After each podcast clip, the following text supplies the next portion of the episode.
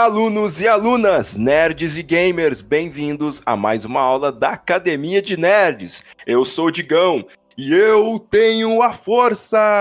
Ou não, porque eu não consigo levantar muitos pesos na academia. Eu sou o Kuro e I am the bone of my sword. Steel is my body and fire is my blood. I have created over a thousand blades, no to death nor no to life. Have withstood the pain to create many weapons, yet those hands will never hold anything. And so as I pray, unlimited blade works. Respirar, Kuro. Eu sou o Léo e não existe arma mais poderosa que um abraço. E eu sou o Roxas. E vocês querem armas? Então vamos para uma biblioteca. Livros são as melhores armas do mundo. Sentem nas suas cadeiras, preparem os cadernos, porque a aula já vai começar. Na aula de hoje, a academia vai falar sobre armas. Nós vamos mencionar algumas armas do universo nerd que são muito marcantes e, obviamente, algumas de nossas favoritas. O mais interessante pra gente até começar a conversar sobre isso é que assim, o universo nerd, ele é muito amplo, né? Então assim, o número, a quantidade de equipamentos e armas, propriamente ditos, poderosas ou com habilidades muito diferenciadas, elas são assim um pouquinho extensas, né? Se a gente pegar o universo de anime, filmes, seriados, livros, chutando, Roxas, você que é o cara assim ótimo em matemática aqui, é o melhor de matemática de nós aqui. Mais ou menos quantas armas existem? Olha, incontáveis armas. Até porque Saiu bem, saiu bem. se você for parar pra pensar, qualquer anime, seriado, você vai ver algum tipo de arma. E não uma arma propriamente dita, né? São coisas que são consideradas armas. Exatamente. Porque diferente do que a gente está acostumado, né? Espadas, lanças, adagas e tudo mais, obviamente que existem esses tipos de armas mais poderosas nesses universos que a gente vai citar, mas muitas vezes a gente vê alguns tipos de equipamentos que são diferentes, né? É, alguns mantos, algumas coisas assim que dão habilidades aos seus usuários. A gente pode considerar, tipo, que isso são armas também? Porque afinal de contas ele, eles dão habilidades muito diferenciadas para os seus usuários. Acho que depende da forma com a qual ele é usado.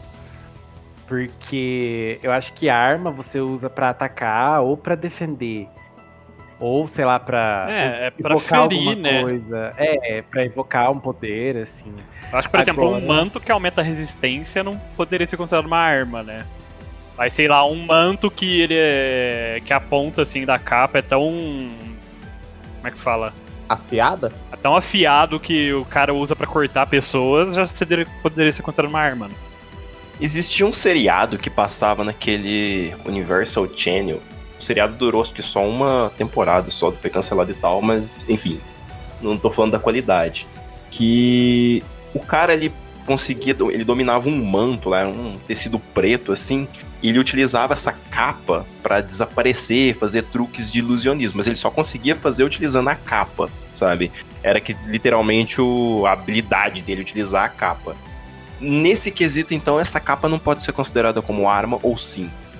Acredito eu que não, né? Porque ele usava só a habilidade da arma e não ela como algo que atacasse as pessoas. Então, é, não, é porque ele, ele, ele, utilizava ela, tipo assim, ele jogava ela no, vamos supor, na perna da pessoa, assim, puxava, batia na pessoa, quando as pessoas chegavam nele assim, ele meio que fazia um, um fuzuê assim e sumia. Nesse sentido de jogar a capa na perna para puxar alguma coisa, sim, seria uma arma, mas não a habilidade em si, né, de invisibilidade que seria menos uma arma, na verdade, mas é um equipamento de auxílio, né? Assim, para distração, para coisas do tipo. Porque se fôssemos levar por esse lado, todo escudo seria uma arma, mas não necessariamente todos os escudos como armas, né? Sim. É porque é diferente, por exemplo, do escudo do Capitão América, né? Que, querendo Sim, ou não, é, é, caso, é uma arma. É, ele usa como uma arma, né, nesse caso já. É, e de formas assim, muito interessantes. Eu acho que a criatividade é enorme ali, né? E, uh, e entrar nesse ponto, a gente quer ter naquele conceito de que em muitas é, séries, animes tudo mais, eles mostram muitas pessoas como armas, né? É, pessoas que são, sei lá, treinadas desde a infância para não terem personalidade e servirem apenas para assassinar, pessoas que são criadas artificialmente, né, criaturas criadas artificialmente só para matar, assim, com poderes especiais, habilidades especiais. então, é, muitas vezes até pessoas, né, seres são considerados armas, né, em algumas, em alguns lugares.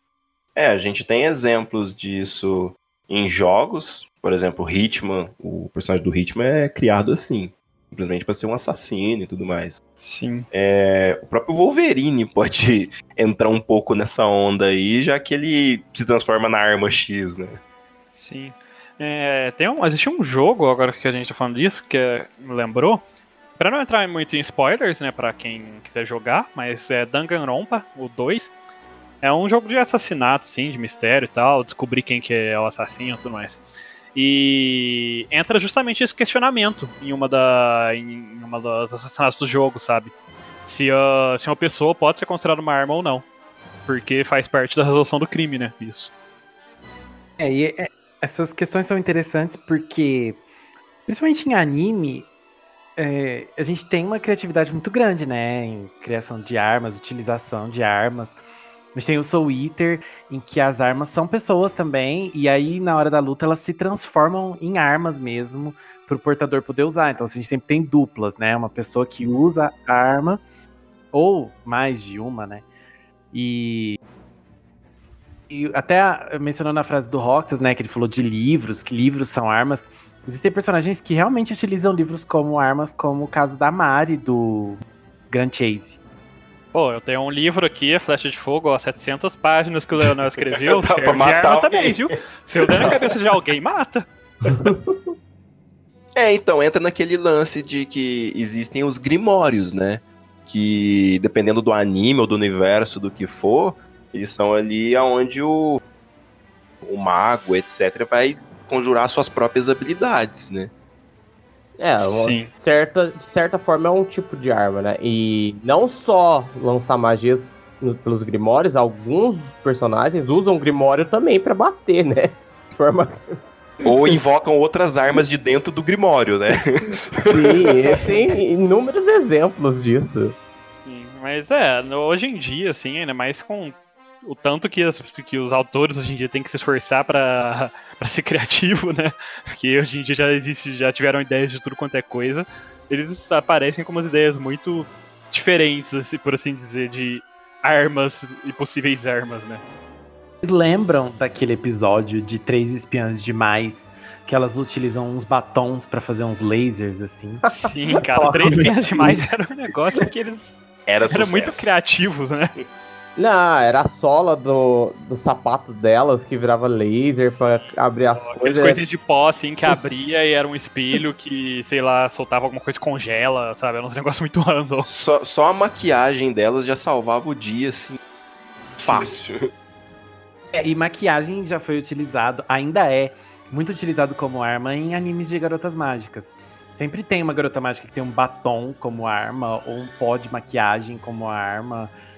Essas coisas são muito utilizadas, principalmente em mídias que são voltadas mais para o público feminino. Eles são esses acessórios do dia a dia, né, de meninas e mulheres, para integrar isso ao universo da ação também. Eu acho isso bem interessante. É, e vale lembrar pro pessoal que tá escutando a gente, é que a nossa ideia aqui não é comparar essas armas. É, até porque seria uma coisa muito desleal, né? Já que são universos muito É, diferentes. Exatamente, são universos muito diferentes. Eu acho que, inclusive, é, muitas dessas discussões que existem de tipo em fóruns e tudo mais, e que o povo também sempre vem perguntar: ah, tal personagem derrota tal personagem, não sei o quê. É, é algo interessante de discutir. E existem pessoas que realmente gostam de discutir por discutir, mas muitas vezes ela é movida mais pelo pelo fanboyismo, assim, sabe? Sim. A pessoa querer que aquele personagem que ele, da série que ele gosta seja a mais foda de todas, e aí por isso ele quer que ele ganhe de todo o resto, sabe? Ou aquela arma mais foda de todos quer que ganhe de todo o resto. E. E querendo ou não, acaba gerando discussão, clima ruim muitas vezes esse tipo de discussões, né? Sempre termina em briga, sempre Sim. termina. E assim, nunca vai todo mundo concordar num- numa coisa tipo. Ah, essa arma é mais foda que todo o resto. É, beleza. Sempre vai, alguém vai trazer algum ponto. Ah, mas teve aquele capítulo, naquele minuto, que o personagem falou X, e que se, se, a gente implicar que aquilo é verdade, quer dizer que essa arma pode ganhar nesse exato. É, nessa não, exata situação, sabe? É, aí se tá, passa, tá caindo uma estrela cadente, né, naquele momento, não, não, não tem jeito. É, é muito. E outra coisa também é que, como a gente até começou falando, é uma lista muito ampla de armas. Então a gente resolveu não falar de tudo. Esse cast vai ter muitas continuações. A gente provavelmente a gente vai assim morrer sem terminar de falar disso. E a gente também preferiu não ficar falando só de um estilo. Então a gente vai falando aqui o que vai lembrando na, na cabeça e tal. E para não ficar uma coisa muito extensa, né? E a gente não falar pouca coisa sobre cada arma também, porque querendo ou não, são tantas, mas tantas. Eu tô Sim. começando a lembrar aqui na cabeça já. É. Olha, um exemplo que eu mesmo poderia usar são as chaves, né? As Keyblades, mas vamos deixar pra outro dia, né? Porque. Dá uma aula só de Keyblade, viu? Só dá uma aula só de Keyblade, exatamente. Mas vamos lá. Roxas, você que é o não sei lá porquê, mas começa, fala para mim uma arma que você acha foda. Vamos, vamos, começar essa bagaça. Olha, eu vou falar dos famosos, acho que é indiscutível isso, todo mundo conhece, os sabres de luz de Star Wars, né? Eles são feitos pelos cristais Kyber, né, que são cristais raros que têm conexão com a força. Os Jedi e os Sith usam, né, como todo mundo sabe, em todos os filmes. Qualquer coisa ligada a Star Wars você vê. Mas eles têm uma origem, né? Geralmente eles vêm de um planeta chamado Ilum. E os Podawans são mandados para esse planeta para fazer um treinamento para conseguir o seu cristal e construir o seu próprio sabre de luz ali. Então eles são abandonados geralmente, ou eles vão em grupos. A gente vê muitos exemplos disso na série de Clone Wars. Tem umas dois, três capítulos que tem os Podawans. E eles são criados dessa forma. E os, já os sabres vermelhos, geralmente são sabres que foram de alguns Jedi e foram corrompidos. Por isso que eles têm a cor vermelha. Você quer deixar o Roxas feliz, é só você falar pra ele assim, vai, fala de alguma coisa, e, e, ele tem a liberdade de falar de Star Wars, né? Aí, meu amigo, vixe, ó, começa, brota o professor ali que você nunca viu, né? É, a, a, gente gosta, né? Tem que saber do que gosta, pelo menos. A pergunta que não quer calar. Qual que era a cor de sábio de luz preferida de vocês? Azul. Verde. Uh, roxo. Vermelho, porque eu sou diferente. Nossa, que professor oh, mal. Que vilão. É, que maligno. Eu tô distúrbio da força aqui na academia. Tem que ter controle, né? Tem que ter equilíbrio, é. Falando em equilíbrio, né, na verdade, é um dos motivos eu gostar da, da roxa. Porque ela tem uma implicação bem legal, né? Porque ela é muito próxima da cor vermelha e tudo mais. Tem toda aquela implicação de que para usar esse sabre de luz você tem que ter um, um, um certo domínio do lado do lado, ne lado negro, sim. Mas não sucumbir a ele, né? Então acho bem legal essa nuance assim que traz a Sabre Roxa. É, principalmente agora nos últimos filmes, né? Eles bateram bastante nessa tecla, né? De que tem que, você tem que ter o equilíbrio dentro de você e tudo mais, não pode ser só bom e tudo mais. E na própria franquia de Star Wars, eles mencionam várias vezes, né, que os sabres de luz são as armas mais poderosas do universo, não sei o quê. E em termos de arma, assim, ele é, ele é uma arma até simples se a gente for parar pra analisar, né? Uma espada laser. Ela reflete os tiros, e se você bater com ela numa outra espada laser, faz barulhinho, né? Mas ela é uma arma muito icônica, né? Ela Sim. é um símbolo da cultura pop. Até para quem não conhece Star Wars, com certeza conhece os sabres de luz, sabe os barulhinhos que ele faz e tudo mais. Uau! não, não fala não.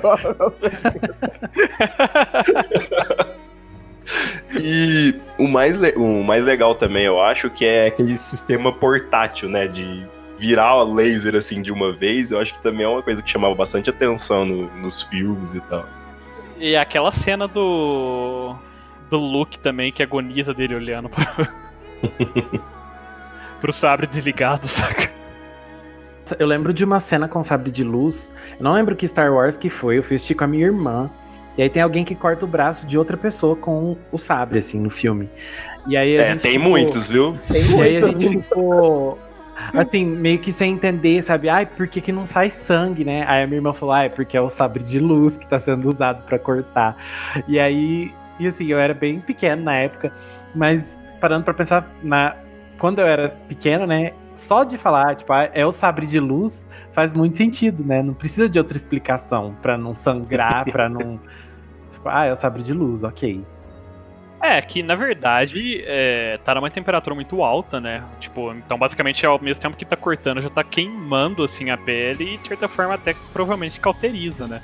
Sim. É, se você observar nos cortes que são feitos, geralmente sai uma fumacinha assim rapidamente. Mas, em todavia, também é universo fantasia, então nem era necessário ter tanta explicação. E faz um, um, combo, né? Porque junto com essa espada, mais as habilidades que Siths e Jedi possuem, né? Sempre, isso faz com que sempre tenham lutas memoráveis, né? Sim, as coreografias, assim, das lutas são bem memora memoráveis, né? É, embora a primeira trilogia, e o Roxas vai me matar e todos os fãs de Star Wars, embora a primeira trilogia eu ache que as coreografias de luta são meio estranhas, mas pra época, né? Mas, principalmente a parte da segunda trilogia e dessa, as trilogias. As trilogias. As cenas de luta, as coreografias são muito memoráveis. Eu até hoje, apesar de eu achar o, o Ameaça Fantasma um filme bem estranho, mas eu acho aquela luta contra o Darmal lá muito, muito legal. É, eu acho que assim, questão com relação à coreografia, eu vou te falar que eu gosto da segunda trilogia. Por mais que ela tenha todos os seus defeitos, assim, eu gosto bastante das lutas da segunda trilogia até. Olha, vocês estão enganados sobre mim. o meu filme favorito é o terceiro da segunda trilogia. Ai, que eu bom, achei que ia falar a... Ameaça Fantasma. Nossa, quase. Acho que a luta do Kenobi e do Anakin a melhor luta que tem até hoje em Star Wars para mim. Eu acho muito legal do começo ao fim aquela luta. Até porque, por causa do peso que ela tem, né? Moral Sim. e também, tipo, pros próprios, próprios personagens. Né? Kenobi, melhor personagem. Ó, terá filme em breve, né? Quem sabe. Esperamos todos, né? Nossa, melhor personagem de Star Wars para mim. Bom, deixa eu só comentar uma curiosidade aqui. Acho que nem todo mundo sabe, né? Porque é nem todo mundo sabe. Fãs, né? é, existiu um sabre negro hum. que foi feito por um Mandaloriano, né? Foi o primeiro Mandaloriano que tornou um Jedi. E eu não vou entrar muito em detalhes, tem muita coisa para falar, tipo, é um livro enorme. E esse sabre depois aparece em Clone Wars na mão dos Mandalorianos que não são Jedi. E eles conseguem usar ele com todo o potencial assim como os Jedi. Então não são só os Jedi que conseguem usar os sabres, igual algumas pessoas acreditam, viu? Ah, e, e, inclusive tem até um easter egg no Rogue One, né? Que é um filme bem recente que mostra é, os planos, assim, pra criação da, do sabre negro, né? Numa Sim. partezinha do filme. Eu não lembro. eu acredito em vocês, eu acredito. é muitas coisinhas que passam ocultas ali só quem tá muito ligado ao universo que pega, infelizmente.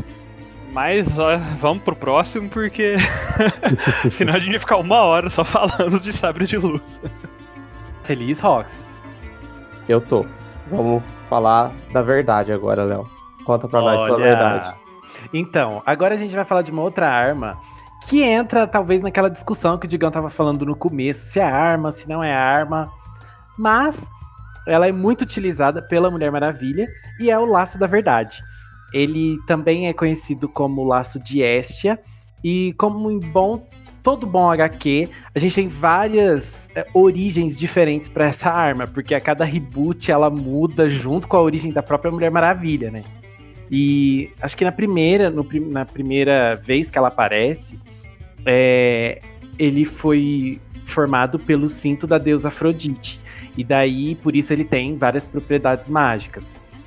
E assim, apesar dele ser chamado Laço da Verdade, ele. o poder dele não é fazer com que a pessoa fale a verdade necessariamente. O poder dele, básico, assim, é fazer com que a pessoa seja forçada a obedecer qualquer ordem que a pessoa que esteja manejando o laço é, ordene.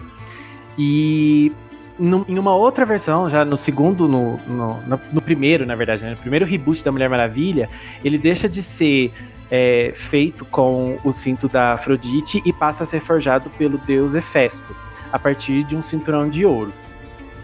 E aí tem todas aquelas características de arma, de uma arma lendária dos deuses, né? Ele é um laço inquebrável, imutável e indestrutível. Ele altera o comprimento de acordo com a necessidade de quem está usando.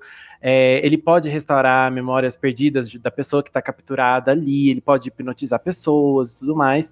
E a Diana é, ela consegue utilizar esse laço de várias formas. Ela utiliza muito né, nessa questão da, da busca dela sempre pela verdade, pela justiça, capturando as pessoas e obrigando elas, falar, elas a falarem as verdades. Mas ela também consegue criar correntes de ar para poder flutuar.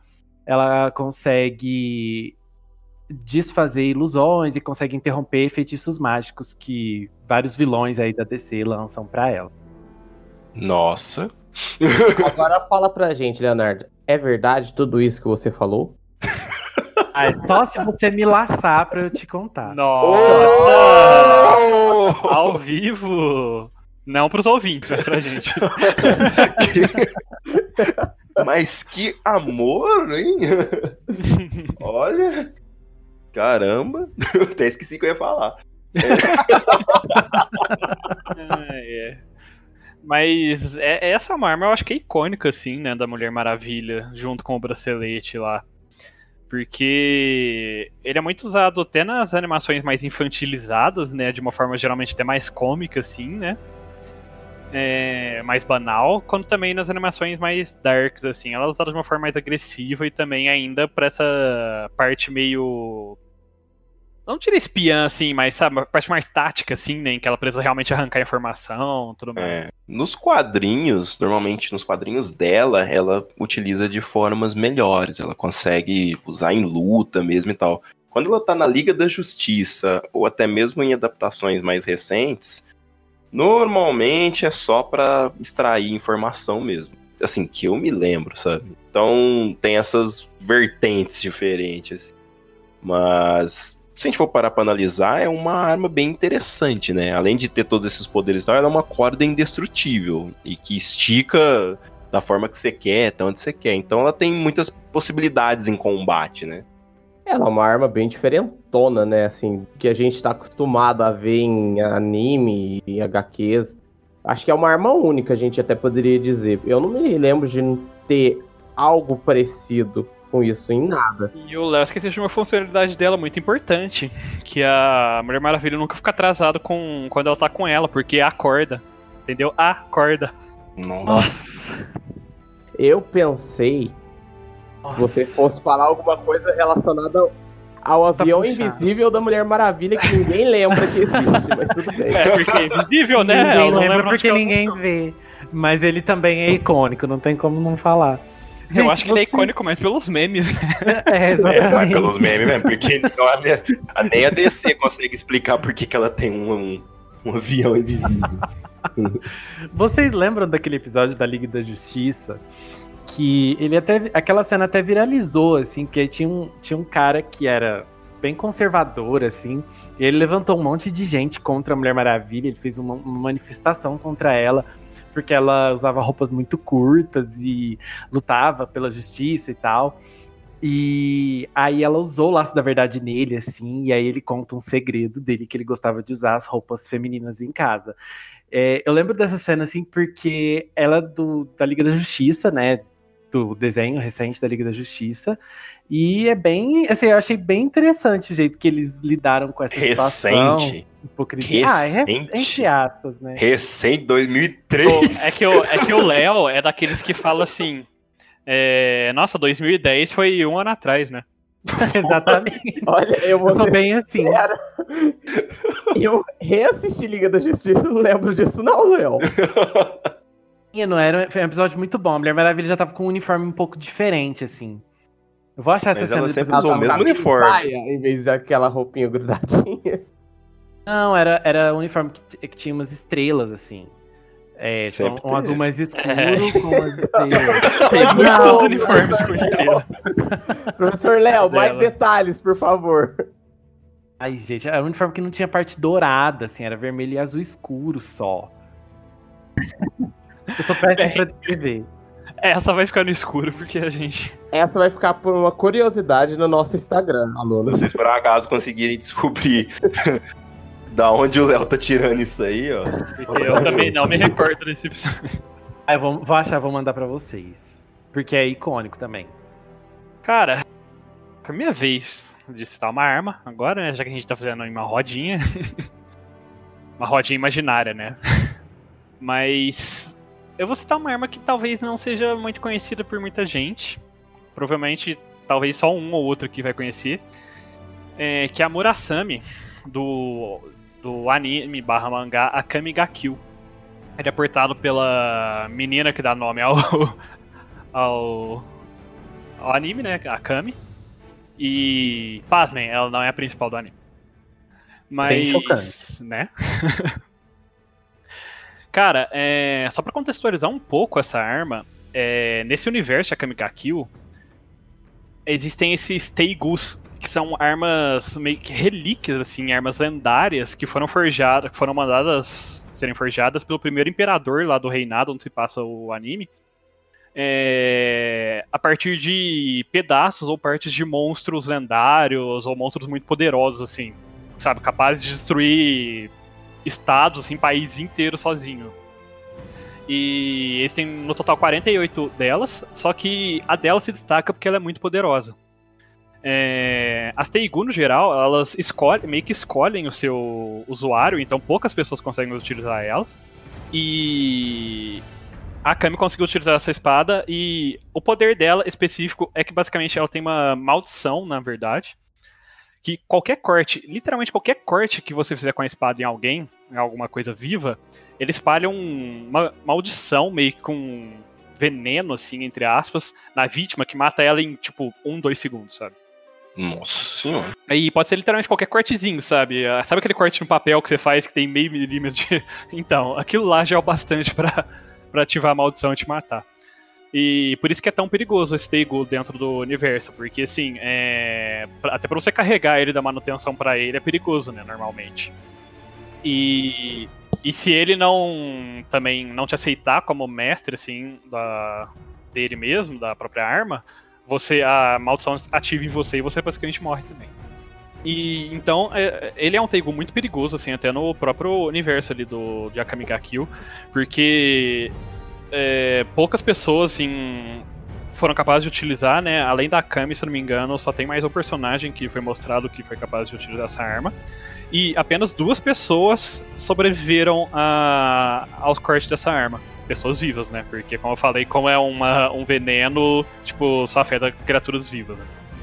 Só duas pessoas foram capazes de sobreviver a- ao poder dessa arma e, assim, eu não posso falar porque seria muitos spoilers, pra caso alguém tenha interesse em ver, né? Mas é muito foda, assim, a, a arma, a personagem. O universo ga Kill é bem legal porque é um universo de fantasia, assim, meio medieval, assim, entre aspas, uma alta fantasia, mas é bem dark, assim, bem gore, sabe? É, não recomendo para crianças verem, mas se você gosta de uma coisa um pouquinho mais dark, assim, com alta fantasia, é uma, tem uma pegada bem interessante a Akame ga Kill. Kamega Kill é bem traumatizante, porque Sim. você fica muito chocado em vários momentos. Acontecem muitas coisas meio inesperadas, né? O primeiro Isso. episódio é o mais é, decisivo, assim, se você vai querer continuar assistindo ou não. Algumas pessoas vão falar, caramba, achei o anime certo pra eu assistir, sabe? E outras vão parar ali. Eu já ensaiei de começar a assistir várias e várias vezes. Coloquei na minha listinha, mas, é. nunca comecei. Uhum, é muito legal, assim, a É história. vale a pena. E você estava comentando, né, sobre o manuseio da arma. E eu lembro, assim, eu lembro de pouca coisa desse anime, mas eu lembrei de umas cenas, porque eles usam isso até pra comédia, né? Quando ela vai limpar a espada, assim. As pessoas ficam sempre tensas em volta dela, porque ela vai limpar a espada dela. Sim. É, ela mesma usa uma luva, assim, né, de metal e tal. Com os pedaços de metal para poder dar manutenção, porque qualquer cortezinho pode matar qualquer um. E é interessante porque, tipo, na onde corta, começa a sair meio que uns. uns escritos pretos, assim, como se fossem umas manchas, assim. Começa a sair a partir do corte e vão pelo corpo inteiro da pessoa. E diz que ela cerca o coração, assim, e espreme ele para ele.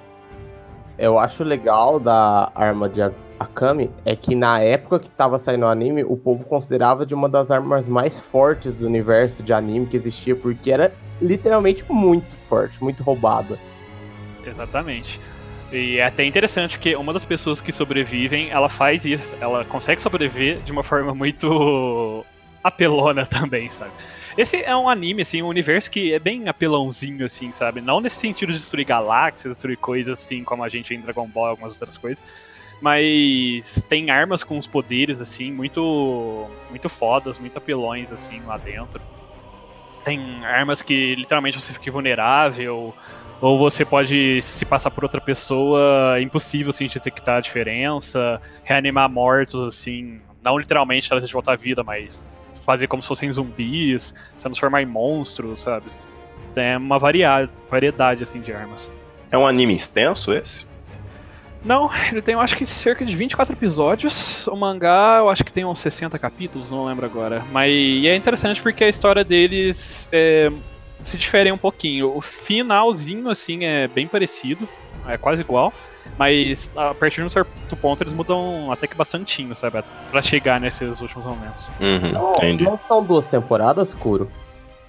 Eu não me recordo agora. É, eu sei que ele tem alguns spin-offs de mangá, né? Um é focado na Akami quando ela era mais nova, outro Ah, é continuação do próprio da própria história original, que ele tá lançando até hoje. Mas é uma história bem interessante, assim. É, o cenário, assim, o universo que o autor criou é bem interessante. Então, recomendação do professor Kuro pros nossos alunos. Desde que você não seja um menininho de 12, 13 anos, porque você não pode assistir essas coisas, porque é pesado demais. Mas ainda falando em armas apelonas, eu acho que é muito difícil de falar de armas e não mencionar o Mjolnir do Thor. Porque eu acho que é uma das armas que mais vem na cabeça, assim, quando você vai falar. Não, mentira. Ela Vem não vai na na cabeça, porque se tivesse ido na cabeça, ele teria morrido. Ou não, né? Olha só. O Mjolnir, o próprio nome, assim, ele tem várias é, aparições, digamos assim. O nome Mjolnir aparece muito em jogo de MMO, principalmente. Eu lembro que Mjolnir é uma das armas fodas na época que eu jogava do Ragnarok. Eu não Sim. sei se ainda Já existe foi a uma das armas mais fodas do jogo, assim. E só que normalmente em MMOs ela tinha uma descrição um pouco diferente do que ela é de verdade, né? Comparado com o do universo do Thor. É, a que eu vou mencionar, é, que eu tô falando aqui, é a do Thor que a gente conhece dos filmes, da Marvel, etc. Porque tem o Thor, é, mitologia nórdica e tudo mais, e aí já é outro patamar que não, não vem ao caso. Mas o Mjolnir, ele também ele tem uma história interessante, assim, eu não sei se por acaso vocês conhecem, mas é, aquele, aquele martelo, como, como ele é feito e tal, na verdade ele é uma prisão. Eu não sei se vocês sabiam disso. Mas há muito tempo atrás, quando o Odin era jovem, nem tanto, é, ele teve que Tipo o defender. professor Léo? É, por aí. Ele teve que proteger Asgard de uma tormenta cósmica, um negócio assim, que era um deus da tempestade. Só que o bicho era foda pra caralho, né? E ele aprisionou esse deus da tempestade dentro de um minério de uru. E depois pediu pros ferreiros dele, os anões lá, é, criarem uma arma utilizando aquele minério. E daí foi feito o martelo de Thor, que é aquele martelo com cabo mais curto, né, que a gente conhece, e deram o nome de Mjolnir, porque na, na especificação, na tradução do nome, eu não lembro exatamente porquê, significava aquilo que esmaga. Ou seja, era um Hulk em forma de martelo. Só é maduro esse, né? Porque não é verde. Nossa. E pelo fato de aprisionar um deus da tempestade, esse Mjolnir ele acabou herdando ali os poderes. Com o tempo, esse deus ali morreu, né? Mas o martelo continuou com os poderes e tudo mais. E aí, passado um tempo, o Odin colocou lá aquele encantamento no, no martelo, então somente as pessoas que são dignas podem levantar, faz essa arma ser ainda mais interessante, porque né, qualquer pessoa que pode levantar o martelo. E aí depois ele presenteou o filho dele, o Thor. É, nunca foi muito explicado, pelo, pelo, que eu me lembro, assim, o que, que é esse ser digno exatamente pro martelo, sabe? Até porque é bem questionável algumas vezes uhum. nos quadrinhos, no cinema e tudo mais. O... Algumas ações de alguns personagens que são considerados dignos. Exato. E, tipo, você também se pergunta por que, que alguns certos personagens não são considerados dignos. Então, né? Eu nunca concordei muito com algumas opções. Mas. Eu acho que provém bastante também da mudança de autores, né? Assim, que lidam com as histórias dos quadrinhos da, das HQs da Marvel, né? E aí acaba dando essa diferença também de tipo o quem é considerado, o que é ser digno, quem é considerado digno. Esse agora é mais digno nessa, nessa nova HQ que eu tô fazendo. É, eu acho, e assim, meu ponto de vista é que ele considera digno no momento e não na ação toda da vida do usuário, porque não faz é, eu não sei, eu não sei, porque sabe? o Thor levanta ele o tempo inteiro.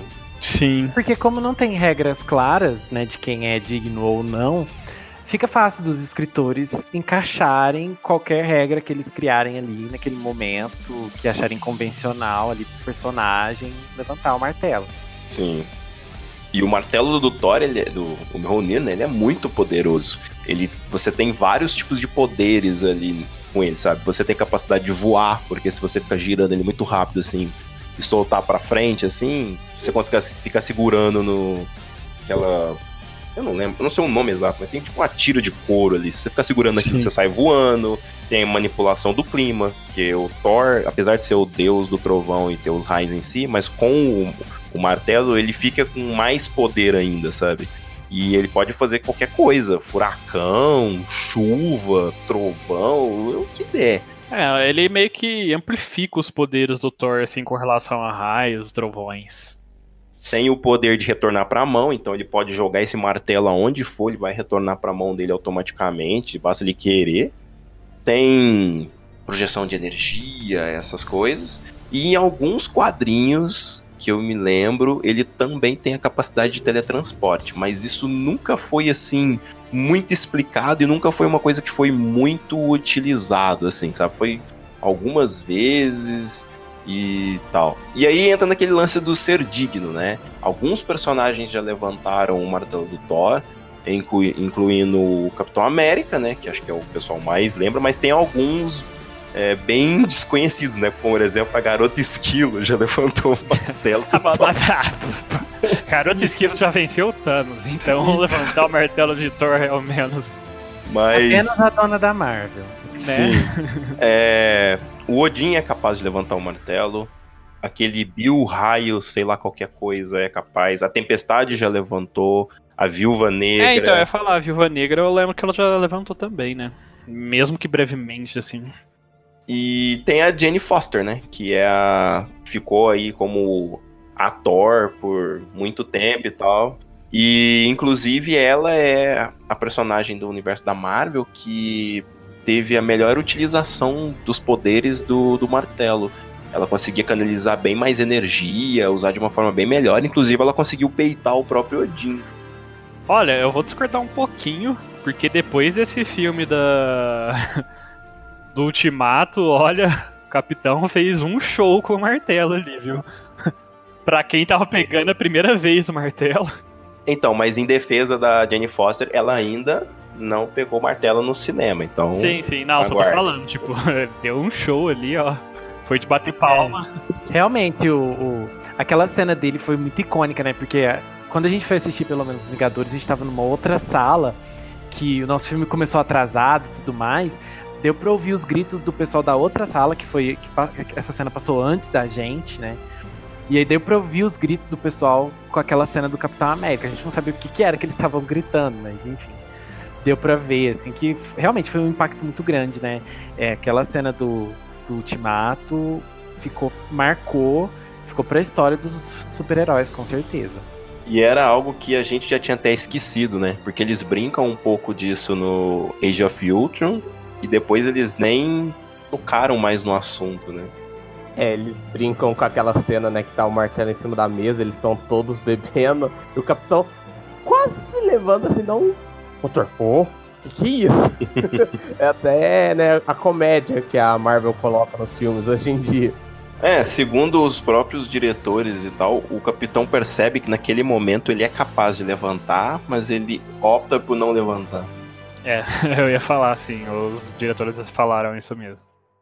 E ela é um. Eu acho que os próprios filmes do Thor já demonstraram muito isso, mas principalmente o Ragnarok, que, embora não ele perca o martelo bem rápido, spoiler, é, ele utiliza o, nas cenas iniciais ali o martelo das melhores formas assim para combate, porque o, o martelo tem a, a, aquilo de poder ficar girando. Ele é de um material praticamente indestrutível, entre aspas, né? Porque em universo de quadrinhos e afins, tudo que é indestrutível quebra de alguma forma. Cavaleiros do Zodíaco que eu diga. É o famoso escudo impenetrável contra a força imparável. Existem até dilemas sobre isso. E ele joga o martelo, sai batendo todo mundo, aí volta na mão, manda um raio gigante.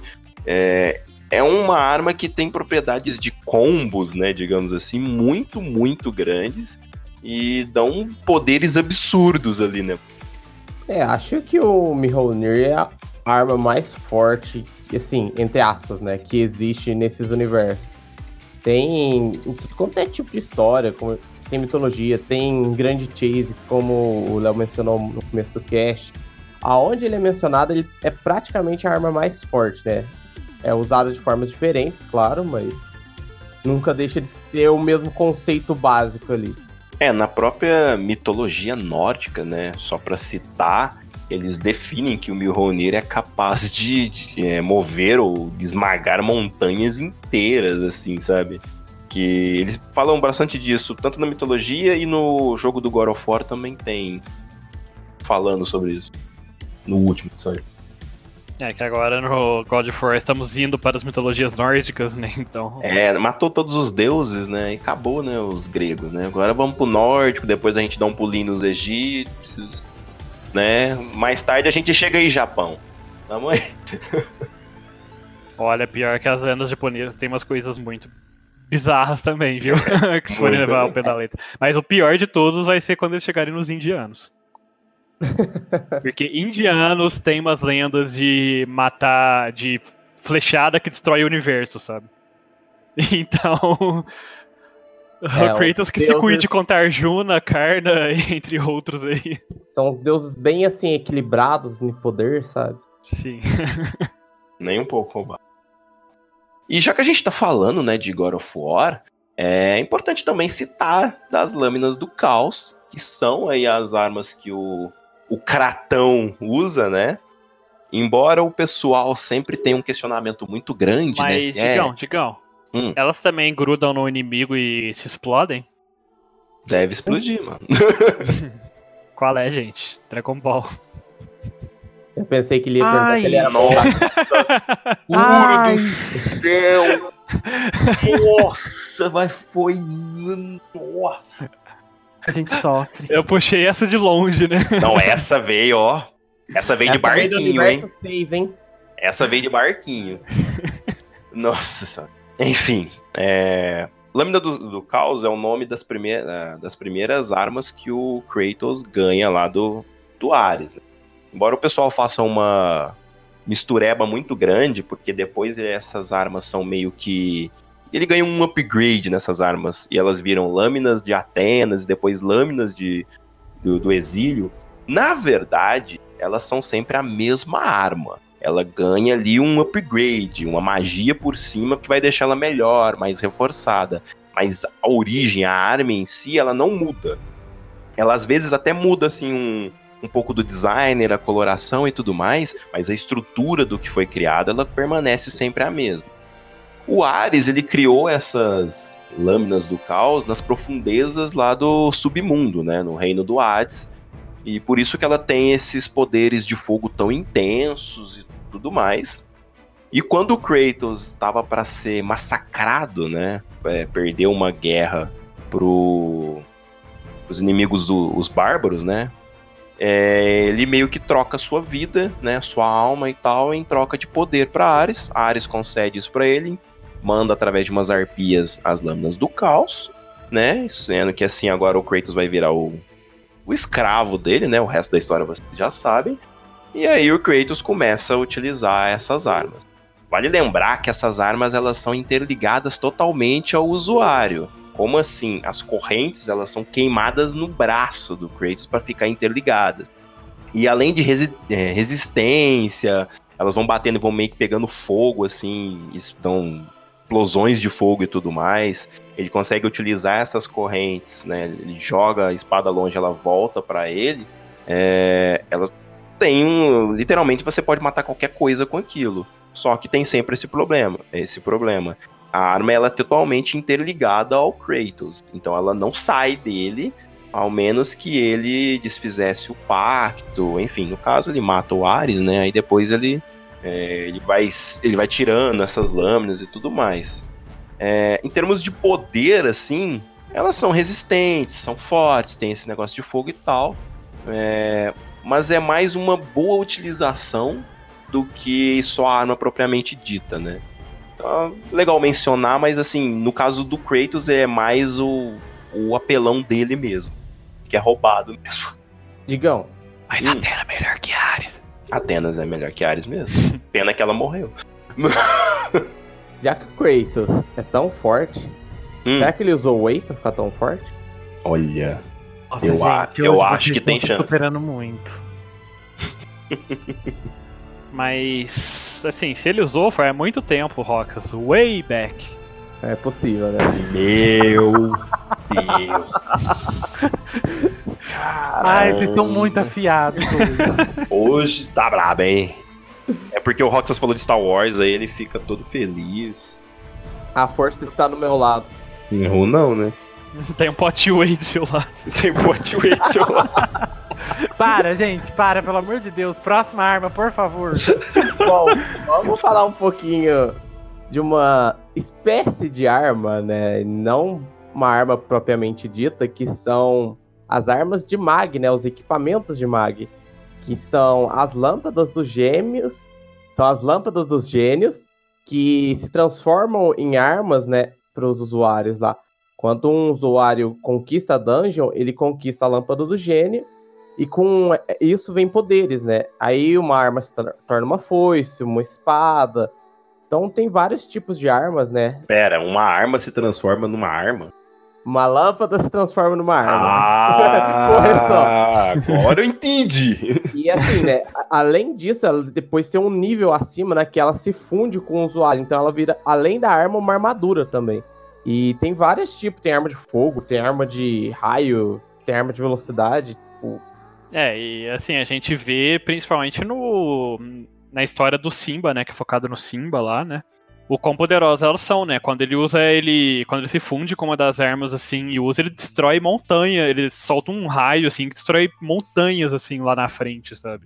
É ridículo. É ridículo o nível de potência, né? E, e, como a gente disse, não é uma arma propriamente dita, né? É só uma lâmpada.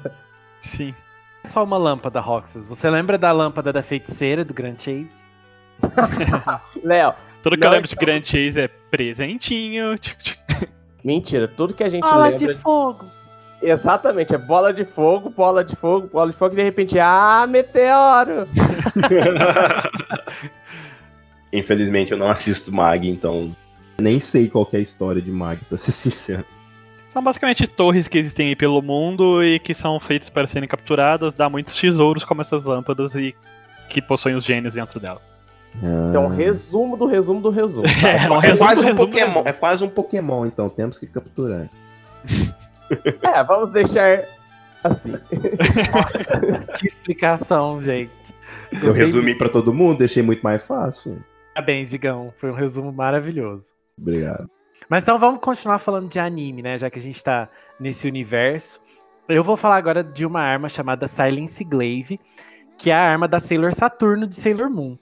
É, essa é a arma utilizada por ela, é uma foice, E toda vez que a Sailor Saturno é invocada. Tá, mas o que, que ela é agora então, Léo? Se ela foi. Nossa. Agora, agora ela é uma cadeirante. Legal, legal que o, o, o- Quê?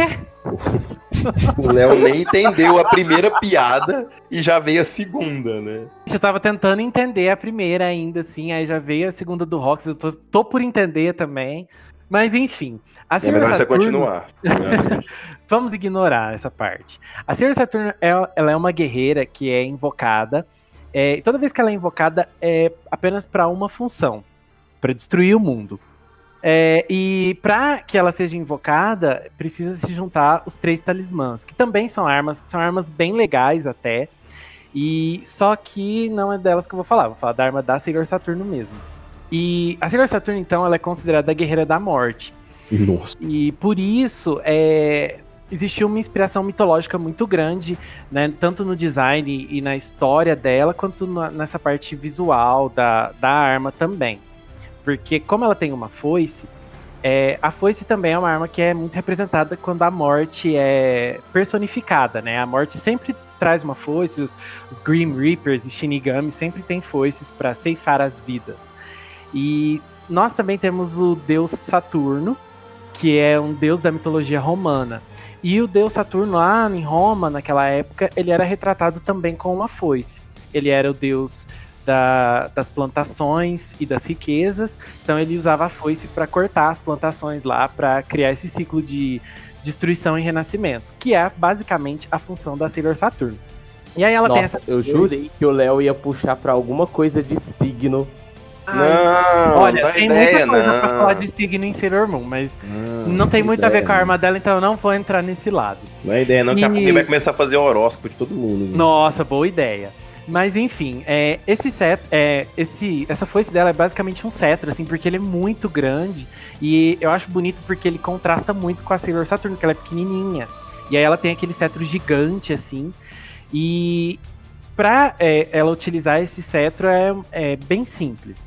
Ela só levanta a foice e quando ela abaixa, existe um completo silêncio que traz a ruína do mundo. E aí o universo é todo destruído. Pra que ele possa ser reconstruído depois. Mas que que é isso, gente? Que coisa absurda. Levantou, baixou, acabou? Acabou. E é muito legal porque fica um silêncio total, assim, quando ela tá abaixando, sabe? Por isso que ele se chama Silence Glade. Que frase, hein? Vamos mudar de assunto porque abaixando. Que escolha de palavras, ó. Muito boa, viu? Gente, vocês estão muito, assim, perigosos. Nossos aluninhos, tomem cuidado com essa foice, hein? Ô, louco. Meu Deus, nossa.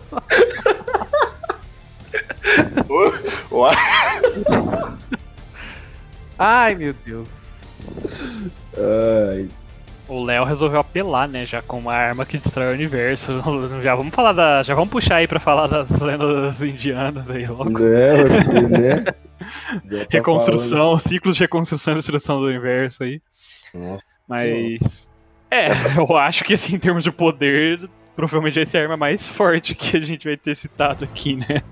É, existem muitas e muitas e muitas outras armas muito apelonas, mas é, lembrando aqui de cabeça agora, Que destrói o universo são poucos. só eu o universo. Silencia, destrói instantaneamente, né? Pelo jeito. É, ela manda um silence primeiro, né? Tadinha, mas ela morre junto, então não é muito legal É. pra ser utilizado. Mas sim, o que, que você iria fazer sem o resto do universo? É, então, né? É uma coisa a se pensar, né? Porque você vai destruir o universo, você tá no universo, sabe? Então, assim, mesmo que você não se sacrificasse, assim, sabe, como ritual, você ia morrer junto. Obviamente, existe um motivo pra ela fazer isso na história de Sailor Moon, assim. E Sim. ela faz, eu não vou contar não, mas ela faz por um motivo bem nobre, lógico, porque ela não quer destruir, né? Ela não quer cumprir esse papel, mas é o papel dela como guerreira e ela tem que cumprir e tudo mais. Tanto que existe um debate muito grande entre as próprias Sailors, assim, se elas devem invocar ela ou não. Mas chega num ponto que não tem mais jeito, ela aparece e tudo mais e tal. E é isso aí. Ser irmão, apesar de parecer bonitinho por fora, tem seus lados darks. Mas vamos pra próxima. Essa é um pouquinho especial também. Porque ela é apelona também, não tanto a ponto de destruir o universo, né? Mas ela é bem apelona também. Que a última que eu quero falar é a Espada da Ruptura, também conhecido como EA ou EA, não a empresa que faz jogos e challenge everything. Do Gilgamesh? Oi? Do Gilgamesh? Sim, a arma do Gilgamesh, Roubadíssima. né? É... É aquela série cancelada da Netflix. Oi. Oi? Não, não é. Aquela é a Oi, Oi, ou a, sei lá. Ah, foi cancelado? Que pena, eu assistia. Sim, vai cancelar. Papo Notícias aleatório. ruins. Notícias ruins no meio do cast. Sim. Mas enfim, é... essa espada do Gilgamesh, ela. Quem já assistiu Fate sabe que ela é poderosa, né? Ela foi pouco utilizada, mas quando ela é utilizada, é... destrói assim tudo na hora assim que ele quer. É, mas essa espada, originalmente, ela na verdade não tem nem nome, né? Tanto é que ele, ele mesmo chama ela de espada da ruptura em alguma, algumas partes da franquia. O nome EA, né? É, ou EA, não sei como pronuncia o nome do, deu, da deu, do deus lá. É, foi o nome dado pelo próprio Gilgamesh pra, pra arma. E, assim, a- apesar dela ter aquele formato que ela tem, ela é considerada uma espada, mas é porque ela foi criada, ela surgiu antes do conceito de espada existir. É, por isso que foda-se o formato dela, ela é uma espada. É, ela tem um formato muito doido. Eu acho que ela nem é tão utilizada, né? é, também por ser muito apelona, mas porque é o Gilgamesh que é dono dela, né? E ele é um personagem bem. É, é, Egocêntrico, é vamos porque dizer. ele meio que. Ele tem um grande apreço pela espada também. Então ele realmente só usa se ele achar que é absolutamente necessário ou que a pessoa, tipo, merece, assim, é, que ele utilize a espada contra essa pessoa, sabe? É, basicamente, ele, ele também fala, o Gilgamesh, em várias partes, em várias operações na franquia, que essa espada ela contém a verdade do mundo, né? Que se a gente for entrar em conceitos do mundo dentro de Fate, é algo bem complexo mas ela tem a verdade do mundo porque ela é a espada que, entre aspas, assim, cortou o mundo ao meio, que ela conceptualiza a origem do, do planeta segundo a mitologia da Mesopotâmia. E então, tipo, quando ele usa ela no poder total, ela basicamente meio que recria essa, essa origem do mundo, assim, tecnicamente, assim, o conceito dela na área, assim, e basicamente suga tudo. Por isso que ela é considerada uma arma anti-mundo dentro do cenário de Fate, e basicamente destrói a camada da, da realidade que a gente conhece, né?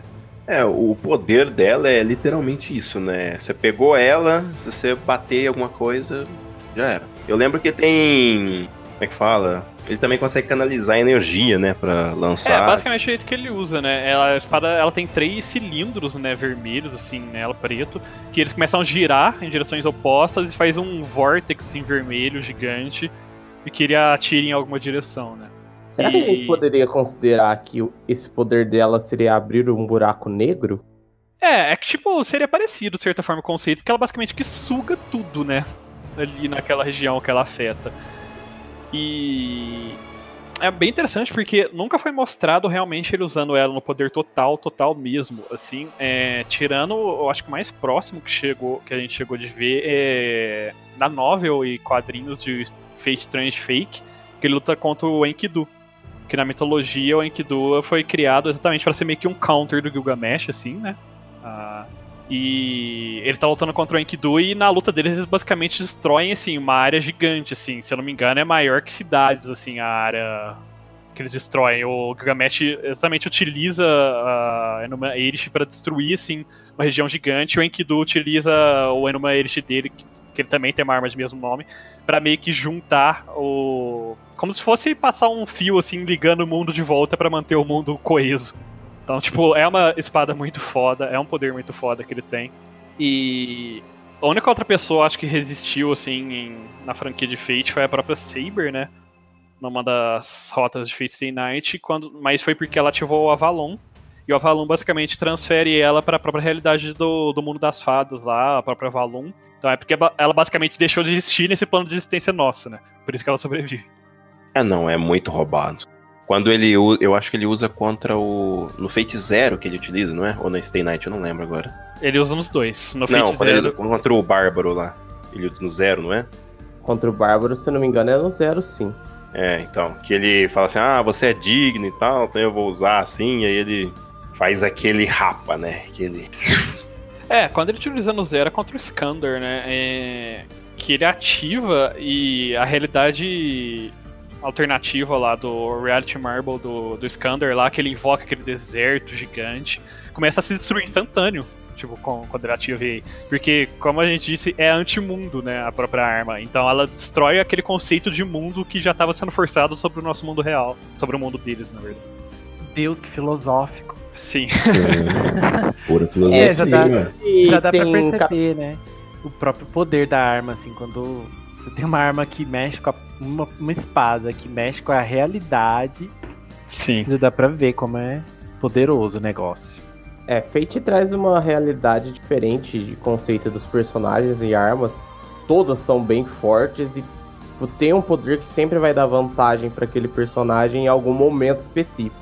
É, bem, bem divertido isso. Sim, o Gilgamesh é porque ele, é o problema dele é que ele é um caso especial, porque ele é o tipo de personagem que ele é muito apelão, né? Ele foi feito para ser muito apelão por quando ele foi criado em Fate Night para ser o principal vilão, né?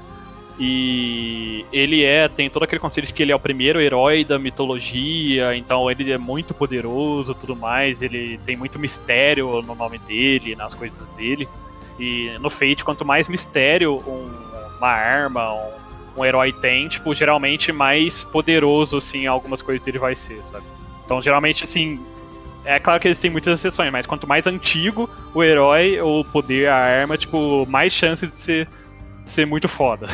é, e o legal do, do Gilgamesh também é que ele não é aquele. Quando ele era para ser lá o principal vilão e tudo mais, mas ele não é aquele vilão padrão. É muito difícil de até você entender o ponto de vista ou por que, que ele tá fazendo aquilo, sabe? É tudo muito complexo as atitudes dele, e de repente ele muda de opinião e ele é um uhum. personagem muito. Às vezes você tem que assistir o negócio umas duas vezes para você meio que entender a cabeça dele, sabe? Você ainda fica assim, o que que tá acontecendo? Sim, é, na visual nova eles abordam um pouquinho mais, né? Mas é porque basicamente ele tem essa visão de que o mundo tá inútil demais, né? Hoje em dia, nosso mundo atual tem muitas pessoas com existência desnecessária e ele até faz uma alusão, né? Lá no, eu acho que é no Fate Zero, se não me engano, no episódio que antigamente, na, no tempo dele, ele decidiu tentar matar, tipo, os servos dele, e percebeu que ele não podia matar nenhum, porque todos tinham alguma função na sociedade deles, porque tinham poucas pessoas. Mas agora, hoje em dia, tem 7 bilhões de pessoas no mundo, tipo, se você matar 5 bilhões, ainda não vai fazer diferença, de certa forma, assim, sabe? Ele tem isso mesmo. Inclusive, é, eu meio que às vezes comparo ele com aquela linha de raciocínio que, a galera, é, que tem muito no em Watchmen, quando eles estão definindo lá para salvar bilhões, às vezes é necessário sacrificar é, milhões, não sei o que. Ele tem um lado meio do. Tem o Osmandias, mas tem o, azul lá, que eu esqueci o nome. Dr. Manhattan. É, então, é uma pegada bem por aí mesmo, de certa forma.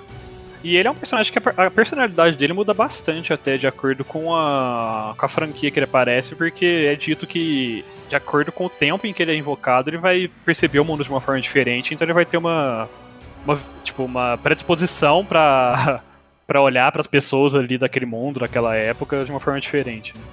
Eu não conheço muito de Fate Stay Night, mas eu tinha muito medo dele no anime antigo. Sim, ele, é, ele era bem mal, assim. Ele era bem filho da mãe, assim, na forma de um termo melhor. Só pra dizer, assim, né? Só pra. Depois que eu falei que a minha cor favorita de Sabe de Luz era vermelho, né? Ele é meu personagem favorito de Fate.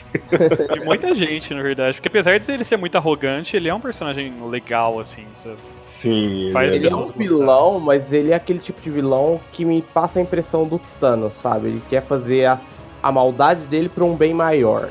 Claro que a gente sabe que. E por ego... um pouco por egoísmo também, mas por um bem. É, no caso do Gilgamesh, eu acho que é um pouquinho por... mais por egoísmo. sim, sim. Mas, mas sim, a gente é... consegue se apegar à ideia sim. do personagem, a gente entende a motivação dele. É que ele entra naquele patamar de vilão que talvez não seja tão vilão, mas é vilão, mas ele é um ah. vilão muito mais complexo Inclusive, do que você acha. Ele aparece como um personagem aliado em algumas partes da franquia. No Fate Extra ele é um personagem jogável, inclusive. E inclusive ele é aquele tipo de personagem que ele é muito apelão, então quando ele perde, 90% das vezes é por arrogância. E quando ele se mostra foda, é, geralmente ele tá do lado certo, assim, entre aspas, porque para ele poder ser foda sem sem precisar se segurar, sabe? Porque como vilão, se ele lutasse sério desde o início, seria praticamente impossível, assim, na, na franquia ele perder algumas lutas. É, eu acho que até por isso que eles batem nessa tecla de deixar ele um personagem bem mais diferenciado do comum, né? Porque se ele fosse simplesmente aquele aquele vilão padrão, não tinha ninguém ali para impedir nada. Sim. Mas, já que a gente tá falando do Gilgamesh, e apesar de que não é exatamente sobre isso que a gente vai falar, mas Gilgamesh no, no universo de Fate ali, ele fica junto de uma personagem, né, que a gente até mencionou ela, que é a Seiba! E que ela Sim, é portadora Saber de luz. da arma mais conhecida do universo nerd. Que essa, essa arma, ela tem em livro, ela tem em filme, ela tem em série, ela tem em desenhos, inclusive desenhos clássicos. Eu acho que da Disney tem um desenho. Sim. Em tudo quanto é coisa. Em anime, então, nem se fala. Que é a Excalibur. É que é, é uma arma que também tá muito ligada até à própria origem, né? Da, da Inglaterra, da Britânia, né? Da, devido à lenda e tudo mais, a, da criação do, do local. Então, ela é muito conhecida porque, né, não tem o que falar. Já existe muito filme, série, tudo assim sobre, sobre a lenda do Rei Arthur. É, é até difícil de mencionar só é, uma das origens, né? Uma das interpretações e tudo mais. Porque nos livros vai ser aquela espada que o portador que tirar da pedra ela vai virar o, o rei da Inglaterra, que é o rei Arthur, o pessoal da Tábua Redonda. No universo dela existem várias outras armas, também são muito memoráveis e tudo mais.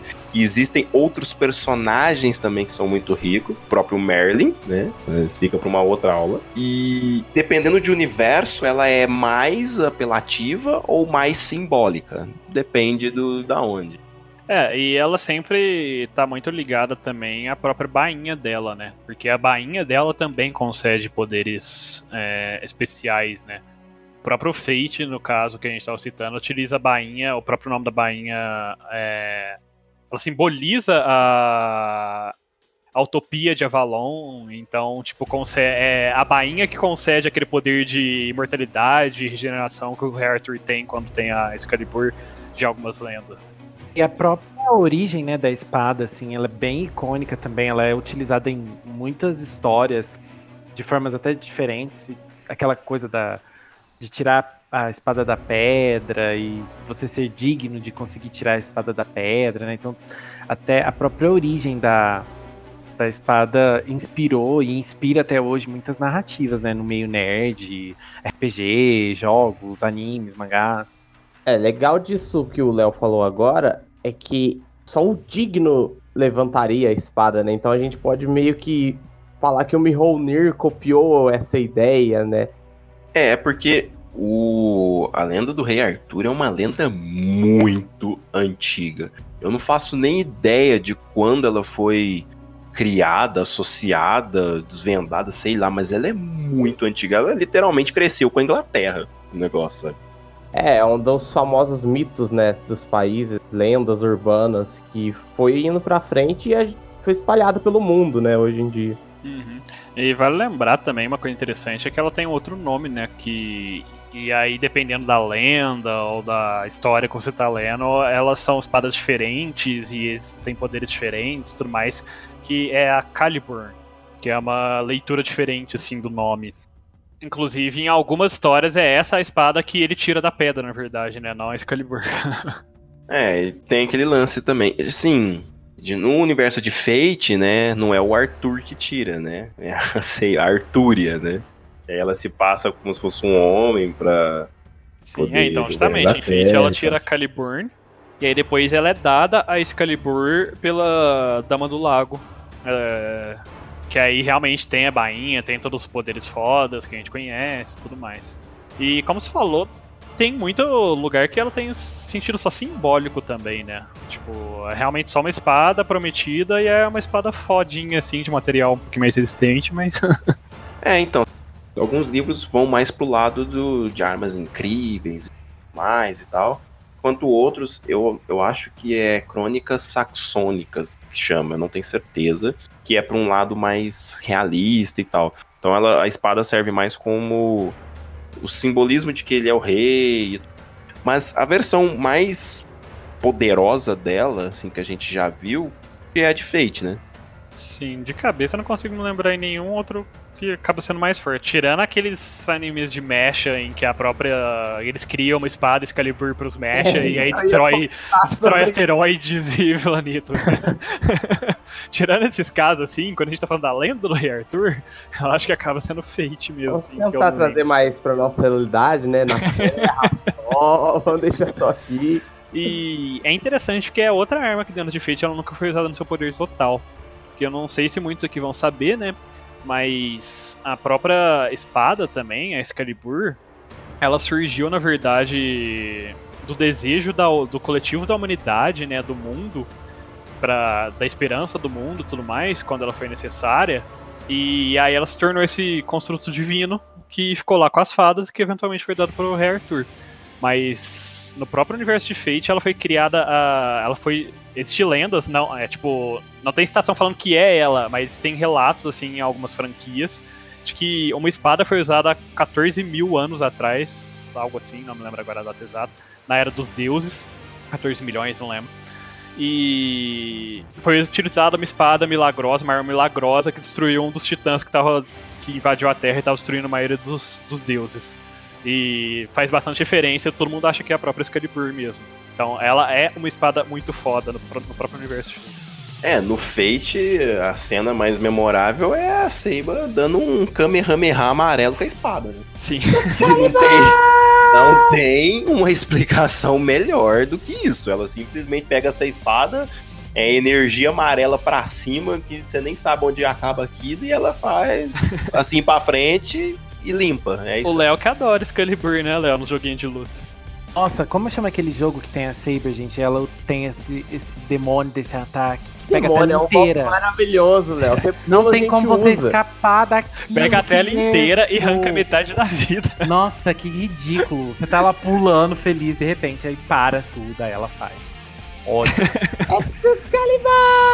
é, e uma coisa bem legal, que é pouco falado também, acho que agora que tá começando a ser mais explorado no universo de Fate, é que ela existiam alguns selos nela, por isso que ela não é usada pro poder total. E que os selos têm que ser removidos, assim, é, tem, com permissão dos próprios Cavaleiros da Távola Redonda. E aí, tipo, são várias leis. Tipo, um deles é que o Arthur, né, Rei Arthur, tem que estar lutando contra uma criatura maligna. Outra é não pode estar lutando por desejo próprio, assim, por, por algum. Ah, por, por vontade própria, assim, né? Tem que ser por, por algum motivo maior. Outro é que tem que ser contra um mal da humanidade, sabe? Tem vários selos assim que a cada um que ele passa vai ficando mais foda. É, é a arma mais emblemática do universo. ah, acho que recentemente, assim, de lenda, acho que acaba sendo mais conhecida no geral, né? E recentemente. A gente teve algum um filme recente, né, de Hair Tour, alguns poucos anos e atrás. Eu né? acho que é um filme muito injustiçado, porque assim, ele não é um filme que tá querendo ali contar a história super realista e tudo mais do Rei Arthur. Ele é um filme divertido ali, né?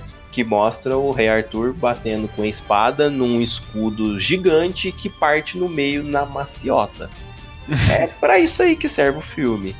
É, o filme é divertido, então, eu, eu praticamente gostei bastante. Não é uma representação tão fiel, mas mostra uma Excalibur bem potente. Sim, e as cenas de luta são muito legais, né, daquele filme.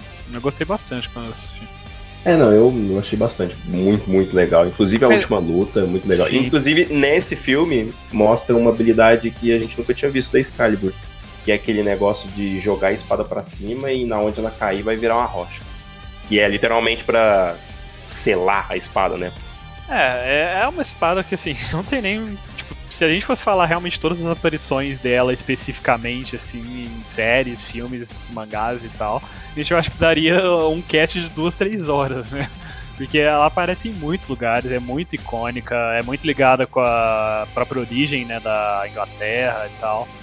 Então, tem muito o que falar dela. É... é, claro que a gente acabou puxando um pouquinho mais pra Fate, porque a gente já tava falando de Fate por causa do Gilgamesh também porque é uma.